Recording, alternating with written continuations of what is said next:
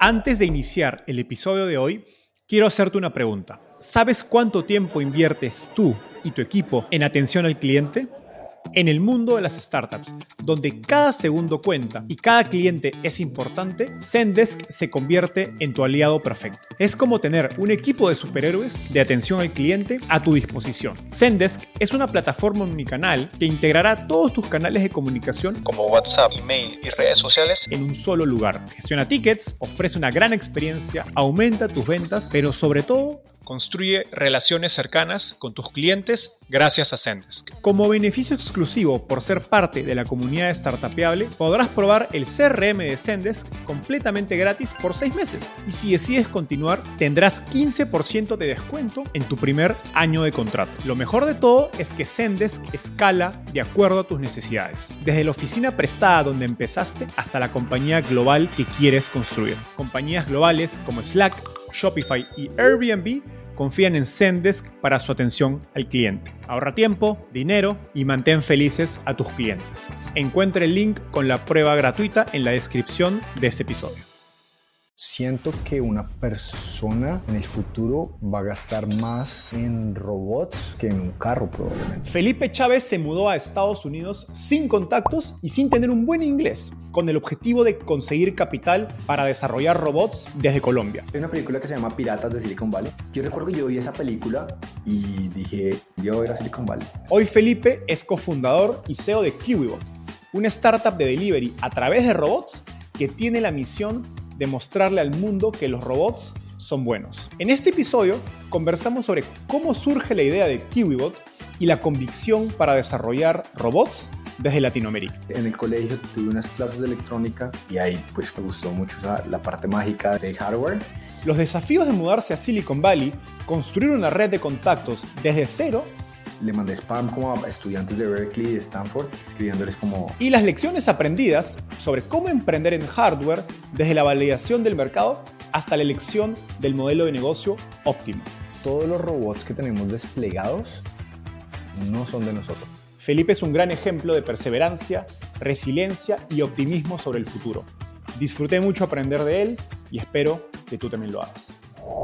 Felipe, bienvenido al podcast. Qué gusto tenerte. Muchas gracias, Enzo.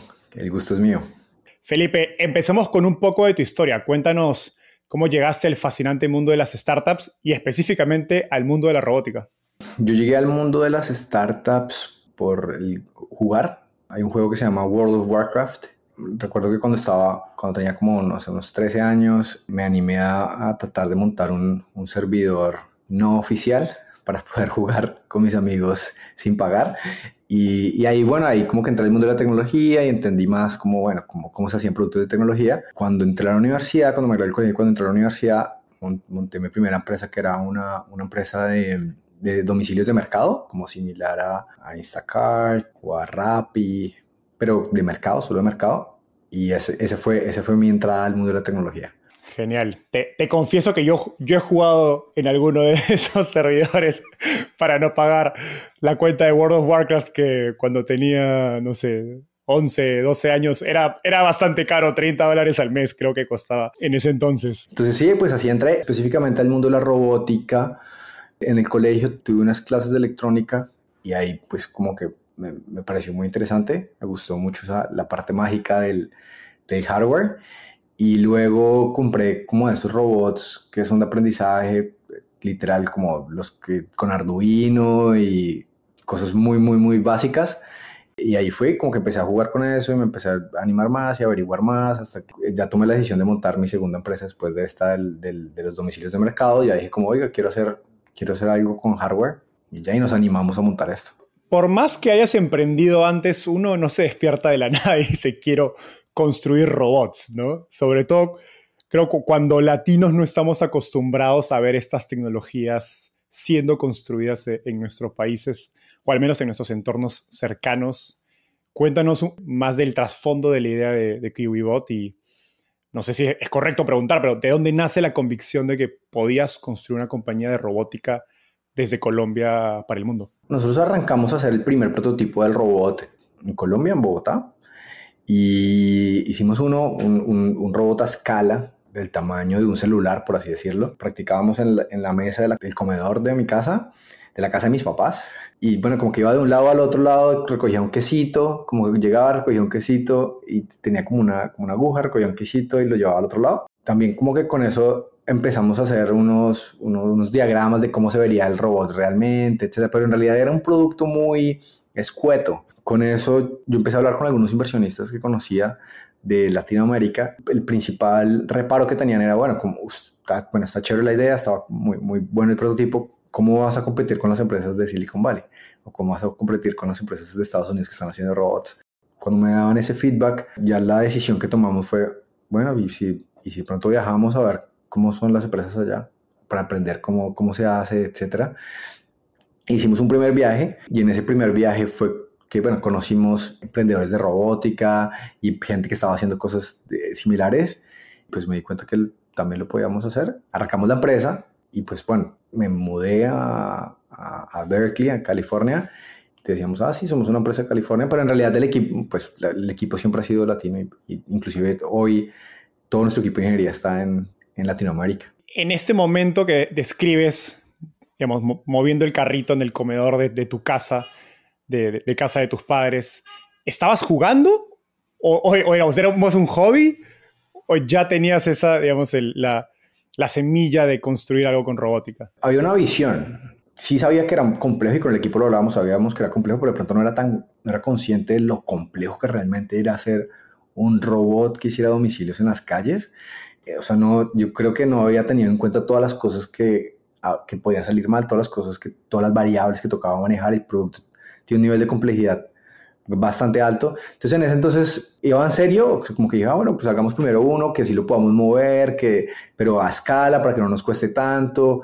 lo hicimos, pero pues una cosa es mover una, algo con unas variables controladas a escala en, en una mesa y otra cosa es hacerlo en una. Entonces al comienzo fue, yo creo que divirtiéndome y aprendiendo cómo funcionaba, pero yo, yo iba en serio siempre fui como en serio. Como mencionaste hace un ratito, hubo inversionistas en Latinoamérica que, con, digamos, que te dieron comentarios de, incredulidad acerca de construir hardware desde la región.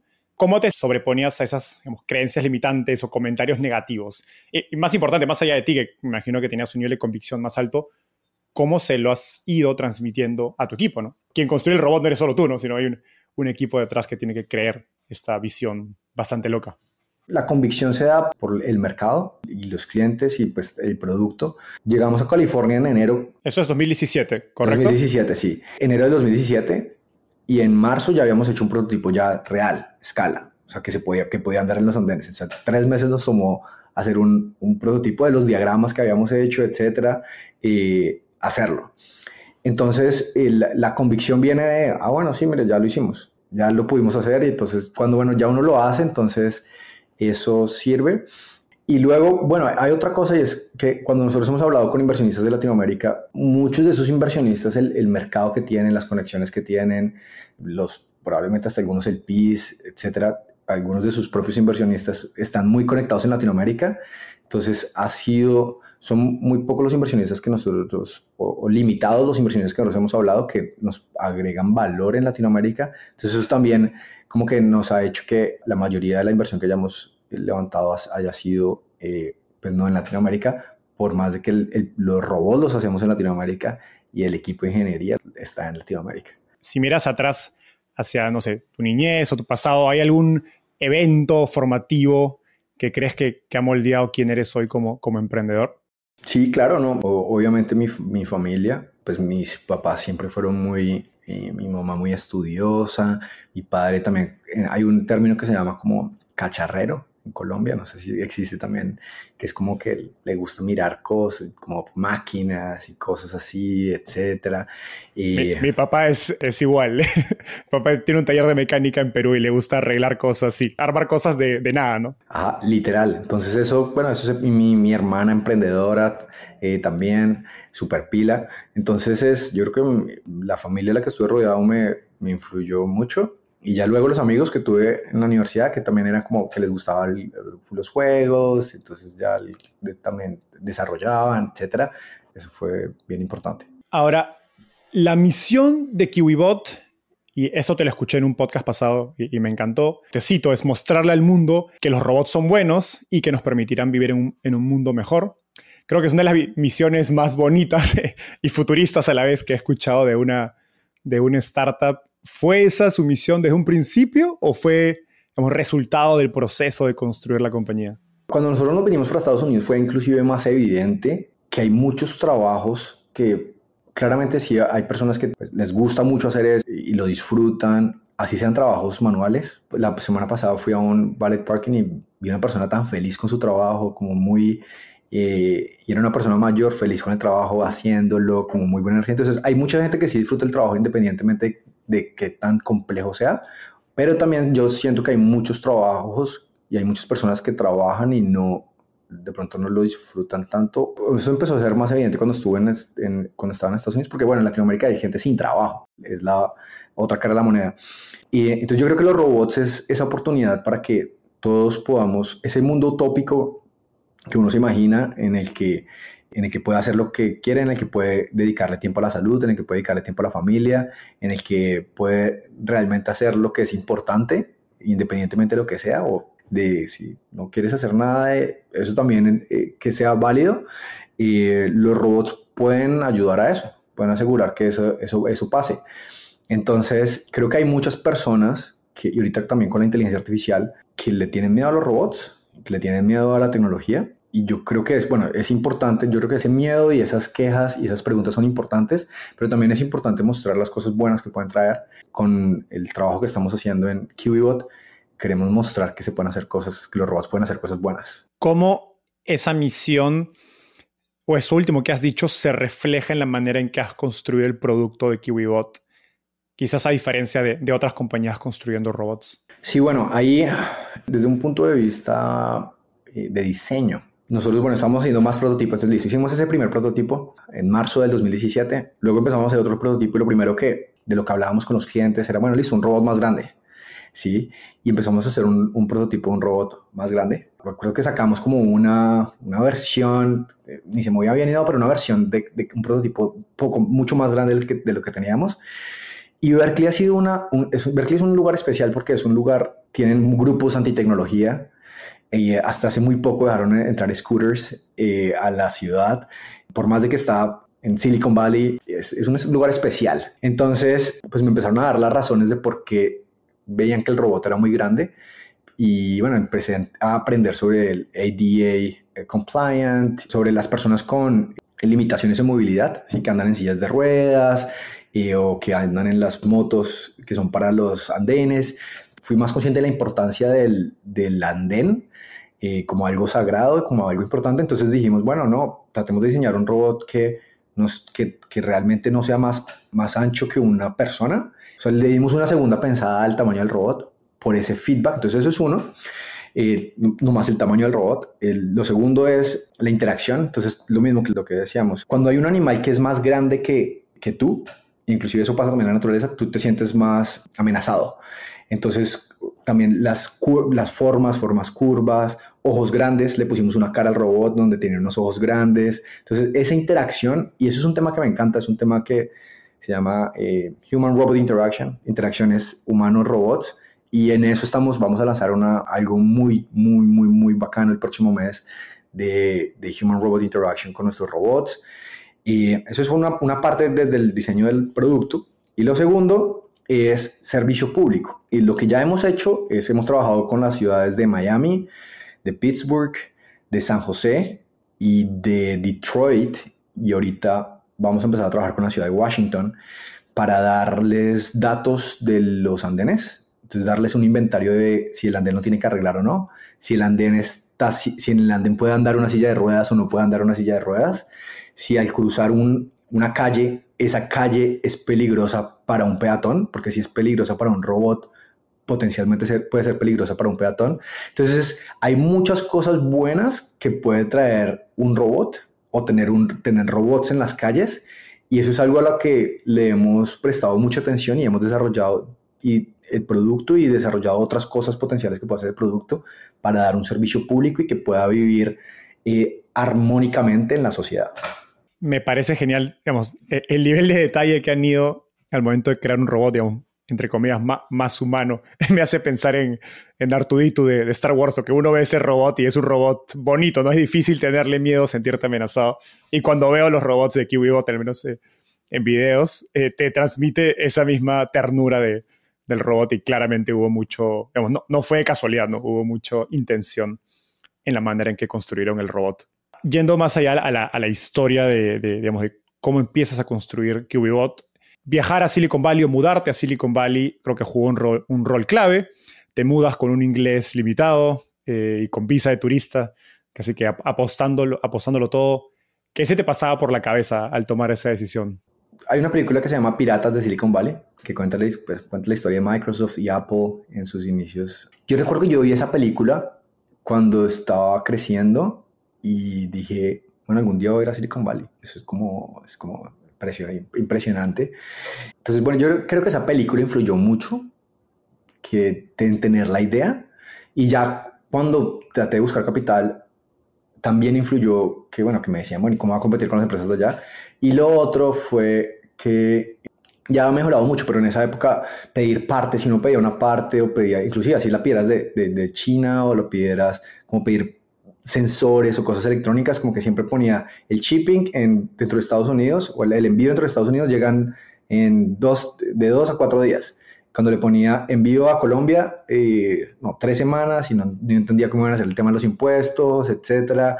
Entonces dije como, bueno, si, voy, si vamos allá, vamos a poder desarrollar más rápido porque las partes van a llegar más rápido. La, la, otra cosa que hice fue, le mandé spam como a estudiantes de Berkeley, de Stanford, escribiéndoles como, estoy pensando en ir a la universidad, como a entender cómo es, me puedes dar una llamada, una llamada para que saber cómo es. Entonces hice un testeo. Ah, como, como si fueras a ir a estudiar cuando en verdad no era tu intención. Sí, no quedaba claro, como I'm, I'm, I'm thinking about like going to Berkeley. Ahora, como si pensaba, no queda claro, pero se podría entender que lo, cuando leían los mensajes pensaban como, ah, bueno, de pronto esta persona quiere ir a Berkeley.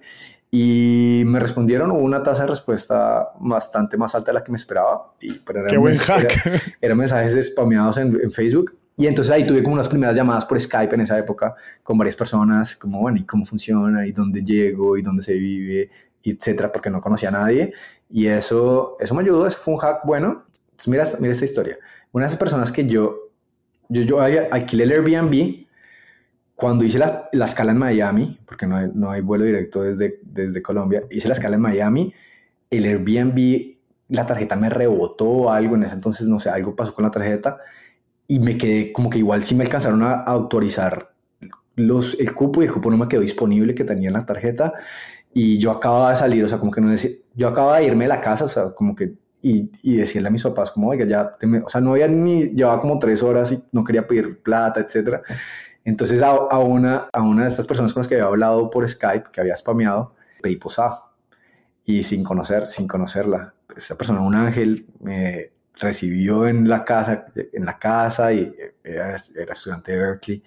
Entonces también mucha, como que desde la entrada, mucha gente me recibió muy bien y me ha recibido muy bien en California. He dado con muy buenas personas. Me pregunto si hay algo que te hubiera gustado saber o podido resolver antes de mudarte, ¿no? Pensándolo en qué le recomendarías evaluar a, un latino que está pensando en mudarse a Estados Unidos para emprender? Creo que hubiera sido también muy útil de pronto siempre contactar más founders. Los founders, hay muchos founders que son más, inclusive yo siempre digo que es, es más fácil contactar otros founders que inversionistas. Y si no puedes contactar founders, bueno, eh, personas que trabajan en startups, de pronto, uy, eso, eso creo que lo, haber hecho contacto con gente en el mundo de tecnología antes de viajar hubiera podido ser también más chévere y pudiera eh, hecho, eran, no sé, hubiera podido evitar errores o cosas que hubiera cometido. Y yo creo que también es tomar la decisión, ¿no? De, de, de hacer las cosas. Eh, es un tema también de, de, convicción. Siempre pedir ayuda, no hay mal, nada de mal. Todos, todos pedimos ayuda. Todos, en, en, todos los niveles se pide ayuda, entonces no hay nada de malo pedir ayuda. ¿Qué has aprendido acerca de cómo pedir ayuda efectivamente? Yo pensaba antes, como que si yo quería tener una buena relación contigo, la mejor forma de, de tener una buena relación contigo era haciéndote un favor a ti. Sí, como que eso es lo que yo, la lógica que yo tenía, como si yo te hago un favor a ti, entonces tú me vas a tener en buena onda y así va a tener una buena relación contigo. Lo que me cambió la, me cambió la mentalidad es que uno no solo genera conexiones como conexiones complejas o buenas relaciones con una persona cuando le hace un favor, sino también cuando esa persona le hace un favor a uno. ¿Sí? Tú llegas y me haces un favor, tú ya estás dedicando tiempo, estás, se crea una conexión al tú hacerme un favor. Entonces, pedir un favor de algo, pedirle ayuda a alguien en algo específicamente, es algo que ayuda para que se creen buenas relaciones, se creen amistades, se crean relaciones de negocio. Entonces, pedir, pedir ayuda es, es algo que crea buenas relaciones, inclusive al mismo nivel de hacerle un favor o ayudar a alguien. O sea, recibirlo también crea, tiene ese mismo efecto. Entonces, ese concepto eh, me pareció clave, que es también un poco de filosofía, dicen que de Silicon Valley, de uno ayudar sin esperar nada a cambio como sé que mucha gente me ha ayudado sin esperar nada a cambio, también ayudo sin esperar nada a cambio. Este cambio de filosofía o mentalidad acerca de cómo pedir ayuda se traduce en que tienes menos vergüenza de pedir ayuda y eres más directo en pedir ayuda o, cómo, a nivel práctico cómo se refleja en la manera en que pides ayuda. Sí, yo creo que hay una, de pronto, y eso va muy atado a la inseguridad, ¿sí? Entonces de pronto uno a veces entre no sé, más inseguro en ciertas cosas, pues no pide ayuda por eso para no mostrar que, ah, bueno, o que no soy, o que no soy, o que no sé al respecto. En, ciertas cosas decir, no sé, o dame un momento para averiguar, o necesito más tiempo, o tú me podrías ayudar a hacer eso. Y sí, eso tanto para conseguir clientes o como para levantar capital, pedir ayuda o, pedir ayuda o pedir ayuda inclusive antes de que se cierre una transacción o se haga un negocio es, una buena estrategia. Totalmente de acuerdo. Y creo que Silicon Valley, como dices, tiene esa mentalidad que es súper extraño, al menos que como latinos que descubren lo que en Latinoamérica, usualmente cuando uno ayuda espera algo a cambio o, eventualmente va a cobrar ese favor eh, y es un poquito, es bastante diferente, pero creo que ayuda mucho y, creo que es algo bonito de, estar o vivir acá sé que llegas a Silicon Valley y al menos desde mi impresión, rápidamente pudiste construir una red de contactos. Eh, y, tengo varios amigos emprendedores que han venido a, San Francisco, por ejemplo, a buscar capital, contactos, y, les costó. Y, me imagino que es por una combinación entre idioma, cultura diferente, quizás sentirse diferente. ¿Qué, cosas fueron las que más te funcionaron para construir tu red de contactos eh, desde cero en Silicon Valley? Primero, el contexto. Yo estaba en un contexto de de escasez. Entonces, en un contexto de escasez es eh, o todo o nada. Eh, o, se resuelve esto o, nos toca devolvernos. Y nos toca tener, yo recuerdo que como al mes un amigo emprendedor me, me presentó al abogado de inmigración y el abogado de inmigración me dijo como, bueno, listo, está esta posibilidad de esta visa, usted llegó acá con visa turista, le quedan tantos, le quedan cinco meses y esta podría ser una visa, pero para usted tener esta visa le toca recibir, aunque sea esto inversión, le toca eh, constituir la empresa, le toca tener estas cosas, etcétera.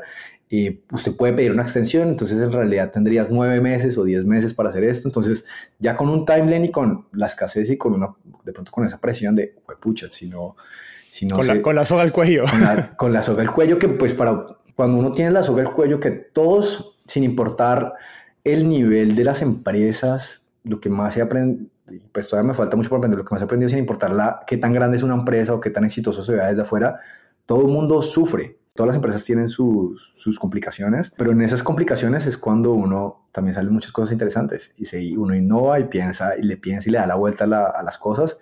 Entonces, em, creo que el, el, uno es, entonces, bueno, el contexto de, de estar, de que tenía que pasar. Y lo segundo fue, a mí me gustó mucho llegar a un campus universitario. Creo que el, si yo me fuera a otro país y me tocara como arrancar también, como que trataría de vivir cerca de una universidad, me gustó. Y eso lo hice también. Yo antes de, yo tuve una experiencia en Chile. Yo hice parte de Startup Chile y cuando fui, que es un programa como de incubación en Chile, y cuando me fui para allá me fui a vivir al lado de una universidad y conocí un montón de gente, hice un montón de amigos. Sí, como creo que el, el, ambiente de universidad eh, sirve para conocer bueno, profesores, gente, programas, las universidades generalmente tienen programas y así fue como, como, como, como terminé, tienen programas de emprendimiento, de inversión o de lo que sea. Si tú hagas música, arte, ciencia, eh, biología, siempre hay alguien o algún experto y algún programa y hay de pronto recursos y cosas y creo que lo, lo que nos, a mí me sí funcionó mucho, que no, sé, no, le, no le tiene que funcionar a todo el mundo, pero a nosotros nos funcionó mucho, es que nos hicimos, yo iba a trabajar a la universidad, yo iba a trabajar a la, cafetería de la universidad, iba, me iba todos los días a la universidad, era mi oficina, la universidad. Y ahí fue que conocí gente y me enteré de los programas, etcétera, por estar en la universidad. Qué chévere. Creo que eso es algo bien único de las universidades en Estados Unidos que son abiertas, ¿no? En Latinoamérica, al menos en Perú, las universidades tienen que ser cerradas, entonces es más difícil que uno pueda meterse al, campus universitario y, conocer, pero sí es verdad, a mí no lo he visto, en Stanford es parecido y varias universidades en Estados Unidos tienen como que es esta cultura de, puertas abiertas. Tengo entendido que cierras la primera inversión, la primera ronda de inversión de KiwiBot en tres semanas, eh, con, el contexto de que no tenías ninguna red de contactos previa. ¿Cuál es, qué es lo que más te funcionó para levantar capital? Cada vez soy más consciente de, la importancia de, una, buena historia y de tener, eh, y de tener eh, las pruebas de que esa historia que nos está contando es real. Y también en esa, en, realidad, en esa etapa fue un tema de volumen, no fue de pronto tan estratégico, fue más un tema de hablemos y mandemos cold, y, eh, bueno, contactemos a gente que sin conocer, mandemos correos que nos encontremos, apliquemos a lo que, como fue también un tema de volumen, de escribirle a mucha gente y tratar de pedir, pedirle ayuda a mucha gente.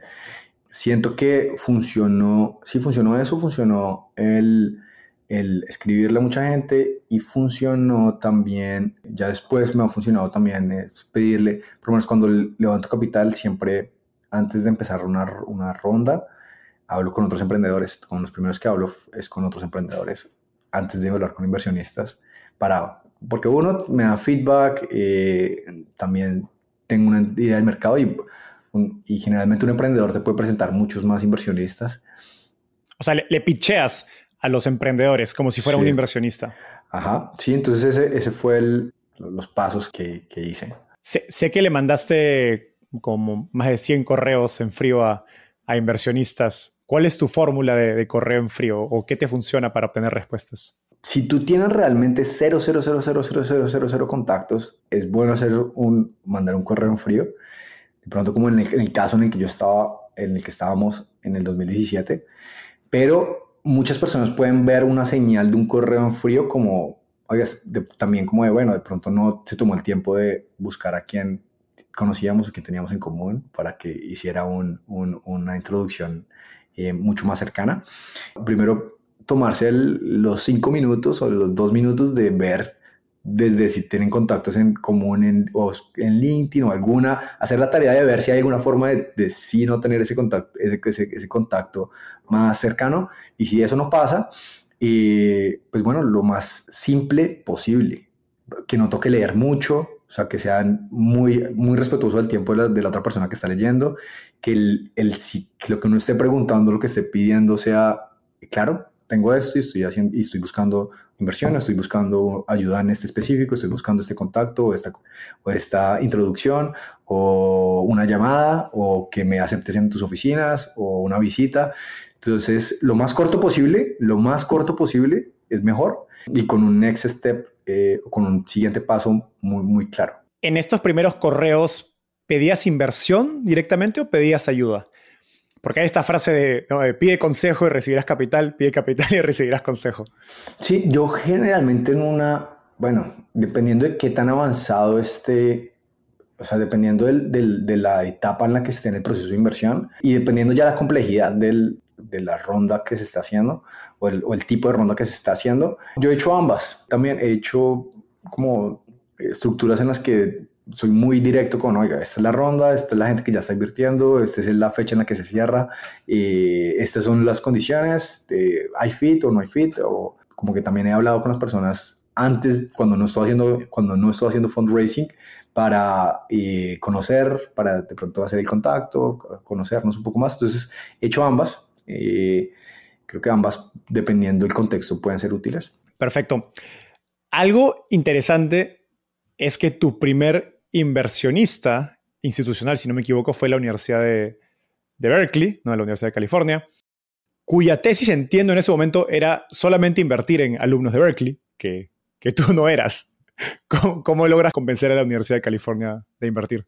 Hay, hay un programa que se llamaba Launch, en Berkeley yo llegué a la universidad y cuando llegamos a la universidad también eh, tuvimos una primera, bueno, como que tuvimos unas primeras personas parte del equipo como interns que eran de Berkeley y con esos interns aplicamos ese programa que solo dejaban, en, como que se llamaba Lounge, que solo dejaban estudiantes de Berkeley, entonces bueno, hicimos el pitch, ta, ta, ta, ta, y ahí, nos, y ahí conocimos un programa que se llamaba Skydeck.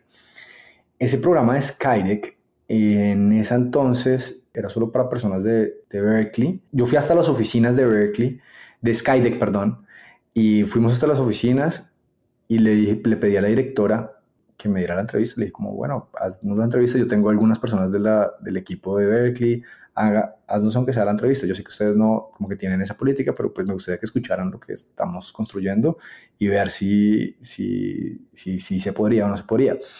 Ellos ya estaban, como que ya, habían un, ya había un proceso y ya estaban pensando en abrir, en abrir su, como la inversión a más como más tipos de empresas. La forma en la que funcionó es como, bueno, listo, los vamos a dejar entrar, no van a recibir inversión, pero van a entrar en el programa y vamos a ver cómo nos va, cómo, cómo se sienten, cómo, cómo nos va teniendo una, una startup que no es, o sea, como que estaba en beta, por así decirlo. Y ya luego al siguiente, siguiente batch, de, como siguiente grupo de empresas que ellos escogían cada semestre, cada, sí, cada semestre, ya ahí sí nos invirtieran. Entonces fue un proceso de, pues, lo mismo, como preguntar cómo se podría, cómo podrían, y también ser un poquito persistente. Nos cambió la vida haber entrado a ese programa. En Perú decimos una frase que es más vale pedir perdón que pedir permiso. Entonces, ir, empujando un poquito los límites de, bueno, no, digamos, no es posible, pero ¿por qué no? Quizás sí, ¿no? Exacto. Y ya, creo que así, muchas veces encuentras las mejores oportunidades o oportunidades que cambian mucho. Eh, de esa manera. Hablando ya más de las rondas de capital más recientes de KiwiBot, eh, la verdad es que estás en un mercado con grandes competidores. Eh, sé que Amazon lleva tiempo trabajando con robots de delivery. está otra compañía que se llama Starship Technologies, que es fundada por un, uno de los exfundadores de, de Skype y ha levantado, no sé, cientos de millones de dólares. ¿Cuáles han sido digamos, los retos más difíciles de levantar capital para una empresa de hardware, eh, digamos, siendo extranjero y, y sin los recursos que tiene la competencia. Es muy importante tener una empresa buena y tener unos resultados buenos. Entonces nosotros nos hemos enfocado en tener resultados, en tener, en siempre, bueno, enfocados en revenue, en bueno, tener ingresos, en las operaciones. Eh, yo siento que el, el, capital es un catalizador de las cosas que tú estás haciendo, ya sea que estés desarrollando tecnología o que estés creciendo, estés expandiéndote, eh, pero no es el único modo. Nosotros, en realidad, para ser una empresa del sector, como tú dices, hemos eh, levantado una fracción de lo que ha levantado la competencia, pero aún así, en este momento, en términos de despliegues en Estados Unidos, somos los líderes del mercado. Tenemos la, la mayor cantidad de locaciones, nosotros operamos en 19 estados ya en Estados Unidos. Y no necesariamente una ronda de capital significa el éxito. Sí es un catalizador, pero y puede ser un catalizador de para bien o para mal. Nosotros hemos levantado dinero de muchas partes, no solo Estados Unidos, también de Europa y de Asia también hemos levantado capital. Entonces hemos buscado capital en, por todo el mundo y creo que eso pues nos, bueno, también no nos hemos enfocado a que si no levantamos en Estados Unidos, entonces no se puede en una específica ronda. Hay una ronda que tuvo uno, el, líder fue por fuera de Estados Unidos. Entonces creo que la, si uno tiene una buena, siempre las buenas empresas van a poder encontrar una forma y pues levantar capital, pues bueno, en este mercado, etcétera, siempre, siempre, siempre va a tener sus complejidades y no necesariamente levantar capital es un, es, un, es el éxito de una empresa. Hablando de, operar con mucho menos capital, en una entrevista pasada eh, dices que una frase que me encantó, que todos hablan de, unicornios y nosotros somos una cucaracha.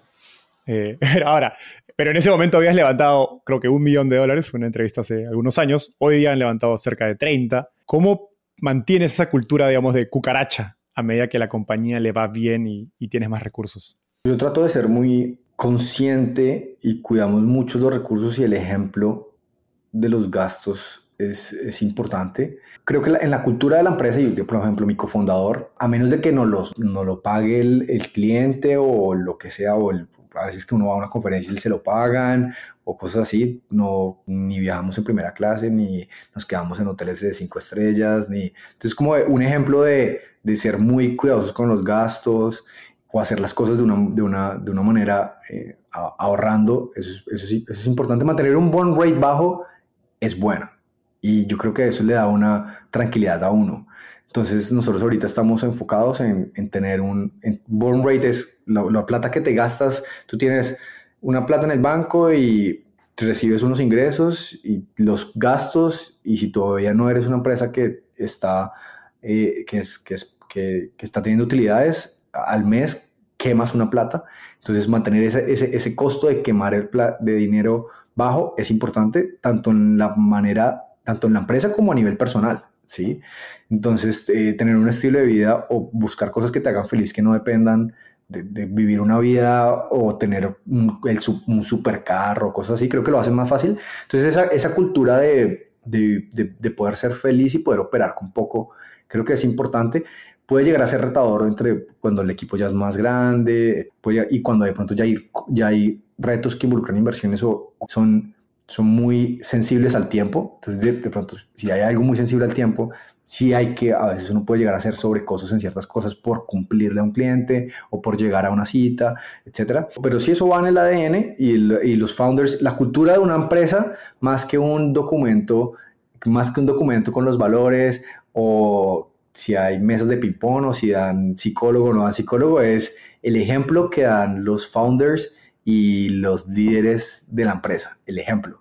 Y creo que es lo que yo pienso. Entonces creo que mientras que el ejemplo, mientras que el ejemplo lo estemos dando los founders y los líderes de la empresa, va, eso va a pasar y ese es el reto. Sí, como que uno igual también mantenerse en ese, en ese, en, en esa estructura.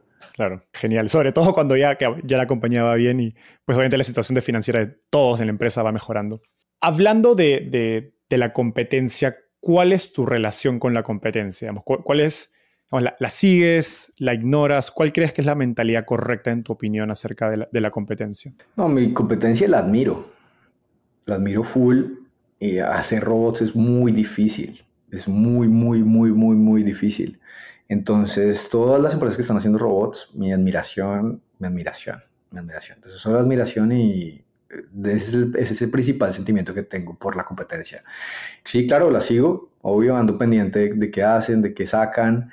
Hay mercado para todo mundo, está naciente. Entonces, la, la competencia la sigo, conozco a la, a la mayoría de, de los fundadores de la competencia, entonces he tenido una llamada, muy buena onda.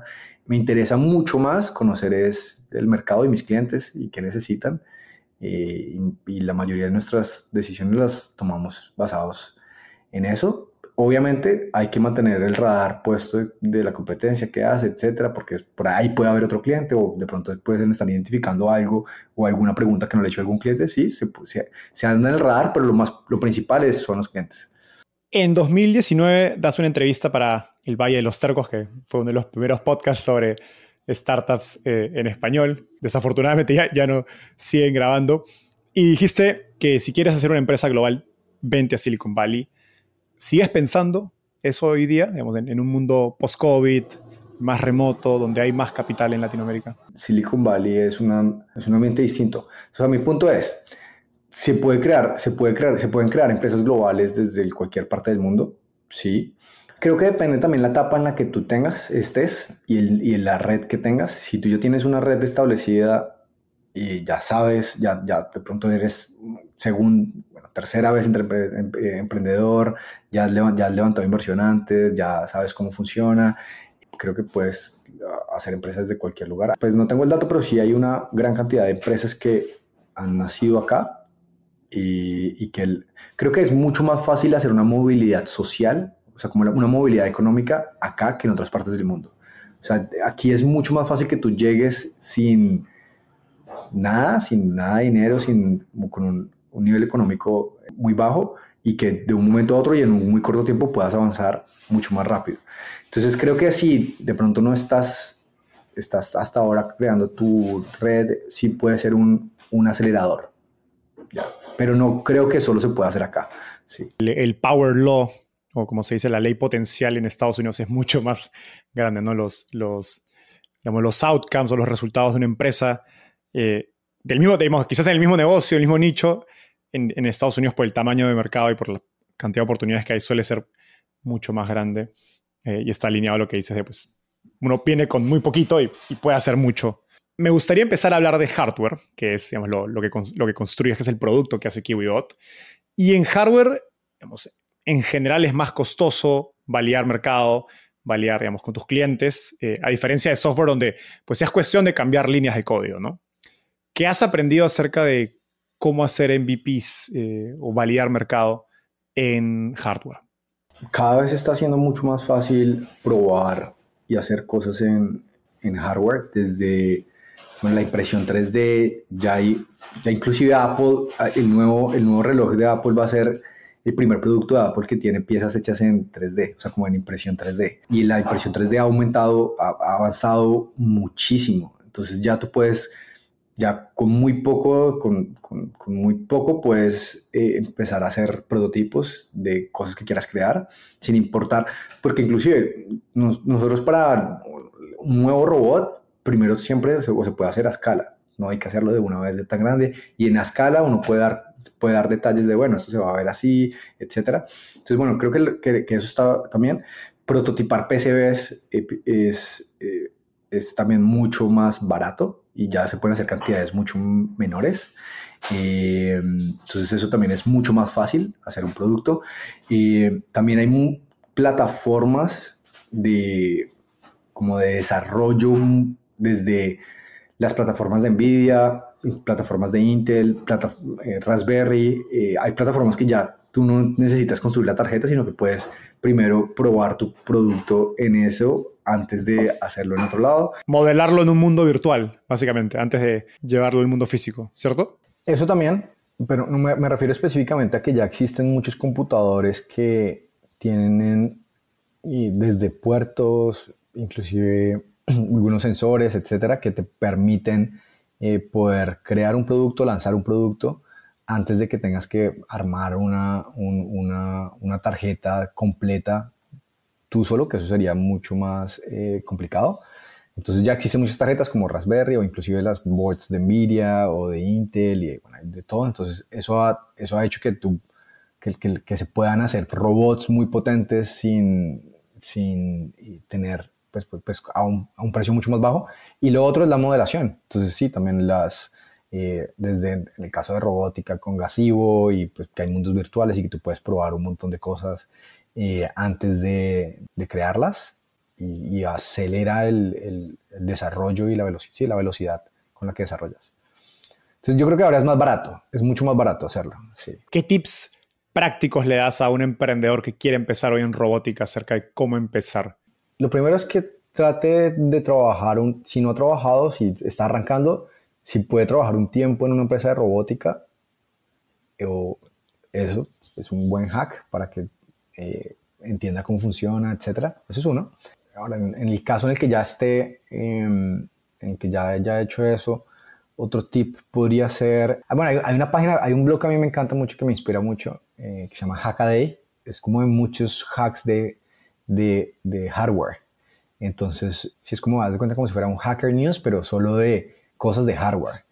Y, entonces es un blog muy interesante, Hackaday, y tú entras y puedes ver cosas que está haciendo la gente, es sirve mucho para inspirarse en muchas ideas que uno muchas veces tiene. Ahí he encontrado gente que las ha tratado de hacer o personas que, que, que, que me pueden dar feedback, me pueden dar comentarios sobre cosas que han hecho. Entonces eso es también un blog muy bacano que traten de hacer, pues bueno, que ya, que traten de hacer un primer producto, que no, no hay que hacer.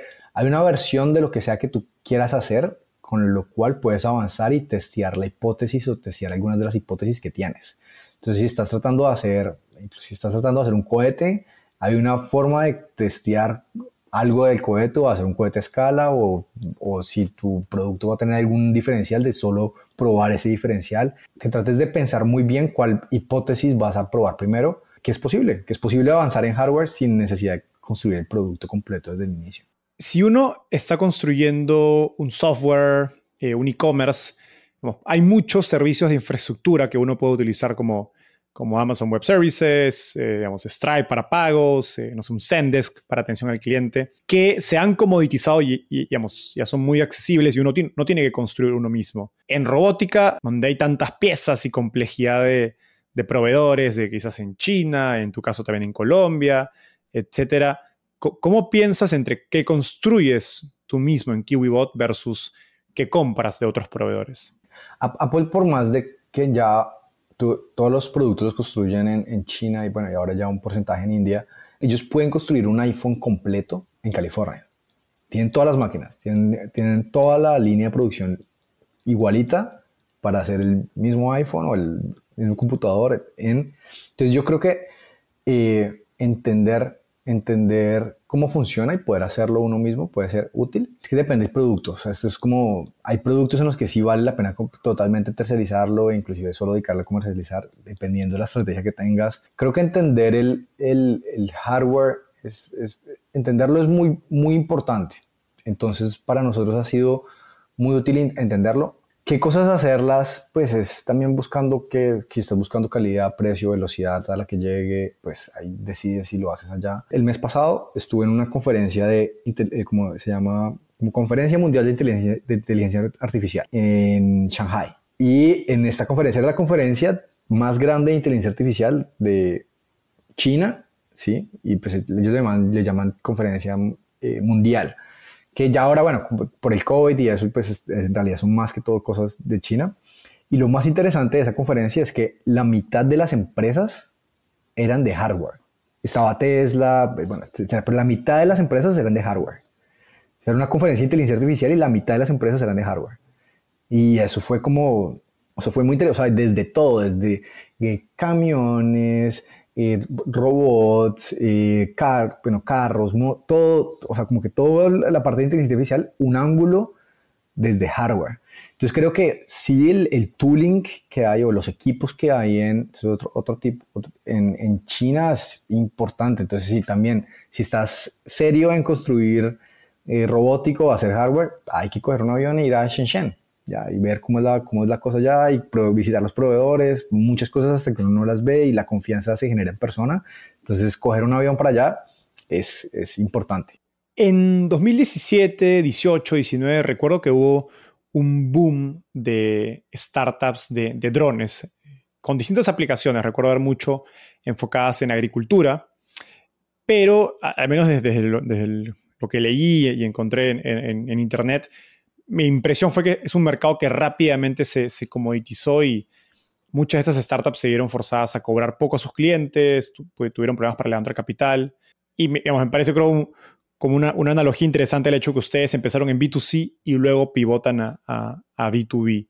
¿Qué lecciones te has llevado sobre encontrar el mejor modelo de negocio para un producto de hardware? Una de las victorias más grandes que nosotros hemos tenido ha sido la parte de financiación del producto nosotros en este momento, todos los robots que tenemos desplegados no son de nosotros. Todos los robots que nosotros tenemos desplegados, los dueños son una entidad financiera de San Francisco, que cada robot que nosotros construimos, ellos no lo compran, usan como colateral el robot y nos lo arriendan a nosotros en un modelo de leasing y nos lo arriendan mensualmente y nosotros ya ese robot ya lo, le, cobramos a nuestros clientes también una mensualidad, etcétera.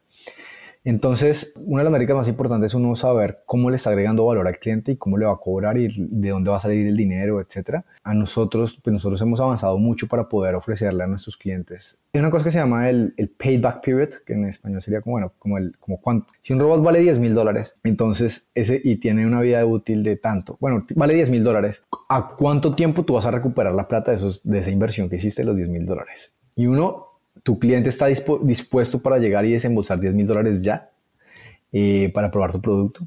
Entonces lo que nosotros hicimos fue como, oiga, vimos que nuestros clientes para que ellos saquen 10 mil dólares de una para pagar por un robot puede ser mucho.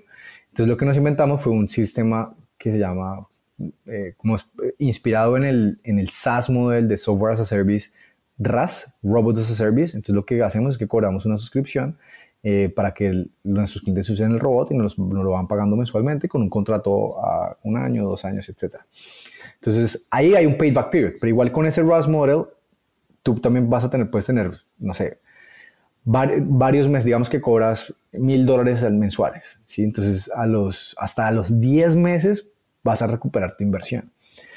Que puede ser, puede sonar mucho. Entonces, lo que nosotros nos inventamos es una forma en la que eh, una, una, institución financiera compra el robot, usa, usa, el robot como colateral, ellos son dueños del robot eh, no lo arriendan a nosotros, ¿sí? Y nosotros básicamente nos lo arriendan por una fracción de lo que, pues nos lo arriendan por, digamos, por así, a cinco años. Entonces, si el robot vale 10 mil dólares y te lo arriendan a cinco años, pues terminas pagando, no sé, por, un, por ejemplo, 150 dólares al mes. Por el robot que no es tuyo, que una eh, institución financiera tiene, y le cobras a tu cliente mil, pero eso quiere decir que ya haces dinero desde el mes uno y no tienes que esperarte hasta el mes 10 y puedes ir reinvirtiendo pues, ¿no? en, crecer el negocio. Exacto, entonces creo que eso, eso se va a poner más de moda y va a haber más cosas así y, y las instituciones financieras le van a coger más, eh, de pronto más confianza en poder hacer ese tipo de inversiones. Y lo de B2C con B2B, pues bueno, sí ya, yo creo que en nuestro caso hacer, hacer una empresa B2C, o sea, como que era, no teníamos pocos recursos y poder hacer B2C más desarrollar un robot era nos estaba matando. Entonces decidimos enfocarnos en B2B y eso, fue, eso ha sido lo que haya, ha hecho que, que, crezcamos más rápido. Que esto es el, el, famoso business model fit. ¿no? ¿no? basta con tener un producto que funciona, sino encontrar la mejor manera de, de, extraer parte del valor que estás generando. Y, y, qué interesante, porque es, es muy similar al modelo de leasing que utilizaría una empresa de logística con flota ¿no? para reducir sus, sus gastos de, inversión en activos fijos y pues tercerizarlo, llevar ese gasto a un, a una institución financiera que pues, le interesaría ganar esa renta o interés eh, sobre el, activo que, estás construyendo, que estás utilizando tú, tú en, tu, en tu negocio, ¿no? en tus operaciones diarias. Interesante y, distinta la manera que, que, le encontraron para darle vuelta al modelo de negocio. Y ya para finalizar, seguro que muchos emprendedores construyendo hardware o robots te buscan para pedirte consejo. ¿Hay algo que no hemos mencionado que, digamos, que, te escuchas dando como consejo a esos emprendedores? hemos, hemos automatizado muchas cosas en, en software, ¿sí? en el mundo virtual, y eso es importante y ha hecho que ha, traído mucha magia a nuestras vidas, pero finalmente vivimos en un mundo físico. Va a haber una necesidad fuerte de automatización en el futuro. Entonces, yo siento que una persona en el futuro va a gastar más en robots que en un celular. Eh, y hasta más en robots que en un carro probablemente también. Esa es mi apuesta, sí, esa es mi, esa es mi apuesta. Entonces, una frase que me, que me, la va a robar de un, de un emprendedor también de, de, acá de California es, eh, los robots son máquinas que no funcionan, porque cuando funcionan ya tienen otro nombre. Ya se llaman, o, se, llaman dishwasher o se llaman otra cosa. Entonces, Exacto. Eh, entonces, entonces, lo que yo digo es que en la robótica, como, como, per se, hay que empezar a ver o hacer esas iteraciones de cómo son esos productos, porque necesitamos más productos que automaticen nuestras vidas diarias en el futuro y, va a haber muchos más productos físicos en el futuro. Y creo que el, el eh, de, cómo está avanzando el mundo es, es, un momento, es un buen momento para entrar. Entonces, creo que la, la ya de pronto una, una frase ya más motivacional que puede ser un muy buen momento para entrar a entender cómo se hacen productos físicos de tecnología. Me encanta este último mensaje y llegamos al segmento final de entrevista. Es una ronda de tweets. Básicamente te voy a hacer una pregunta corta y me tienes que responder en menos de lo que te tomaría escribir un tweet, es decir, un minuto. ¿Está listo? Ok.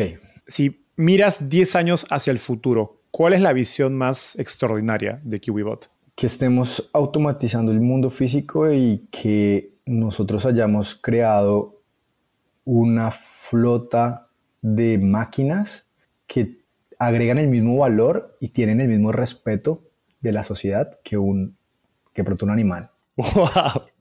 Wow. wow, ¿Cuál ha sido el libro más influyente en tu camino por el mundo startup? The Hard Thing About Hard Things eh, de Ben Horowitz. Le muestra a uno que, que siempre hay otra alternativa, que es difícil, que emprender es muy difícil, no importa si fuiste el fundador de Netscape o si fuiste, o si ya la has hecho, ya emprender es difícil siempre, siempre va a ser retador. Y creo que leer, no sé por qué leer que a, que a otras personas también les duele y les cuesta, da un poquito como de alivio, decir, bueno, no soy el único que estoy sufriendo y esto no, eso creo que eh, fue lo que más me gustó de ese libro. Finalmente, ¿qué te gustaría cambiar del mundo de las startups en Latinoamérica? que le apostaran a venderle al, a todo el mundo. Creo que ahorita México tiene una oportunidad de oro. Ya se convirtió en el partner comercial más grande de Estados Unidos, tiene una oportunidad de oro para tomar el liderazgo de, de Latinoamérica. También Brasil en este momento el, el, liderazgo lo tiene Brasil y creo que desde un punto de vista cultural, desde la música, eh, con el reggaetón y con y en la parte deportiva, etcétera, también estamos, estamos, estamos, es un buen momento para, para venderle al mundo, que la cultura latinoamericana le venda a todo el mundo, no solo en nuestro, no solo en nuestro país o no solo en nuestra región, entonces que haya más empresas que le vendan a todo el mundo, eso me gustaría. Justo hace unas semanas hicimos una entrevista acerca de nearshoring, que como dices creo que es una oportunidad que puede crear un antes y un después para, para México.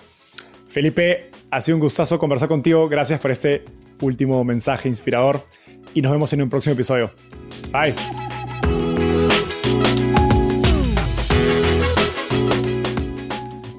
Antes de terminar, quiero contarte que lanzamos el podcast Startupiable en 2021 y ya somos más de 30.000 personas que lo escuchamos mes a mes. Pero quiero seguir creciendo el mundo de las startups en Latinoamérica. Por eso, si te gustó este episodio, ayúdanos contándole a tus amigos, familiares, colegas.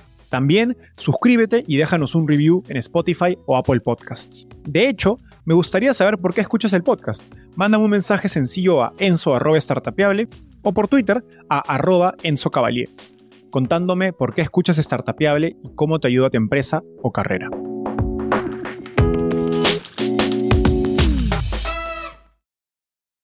Este es un podcast producido por Explora.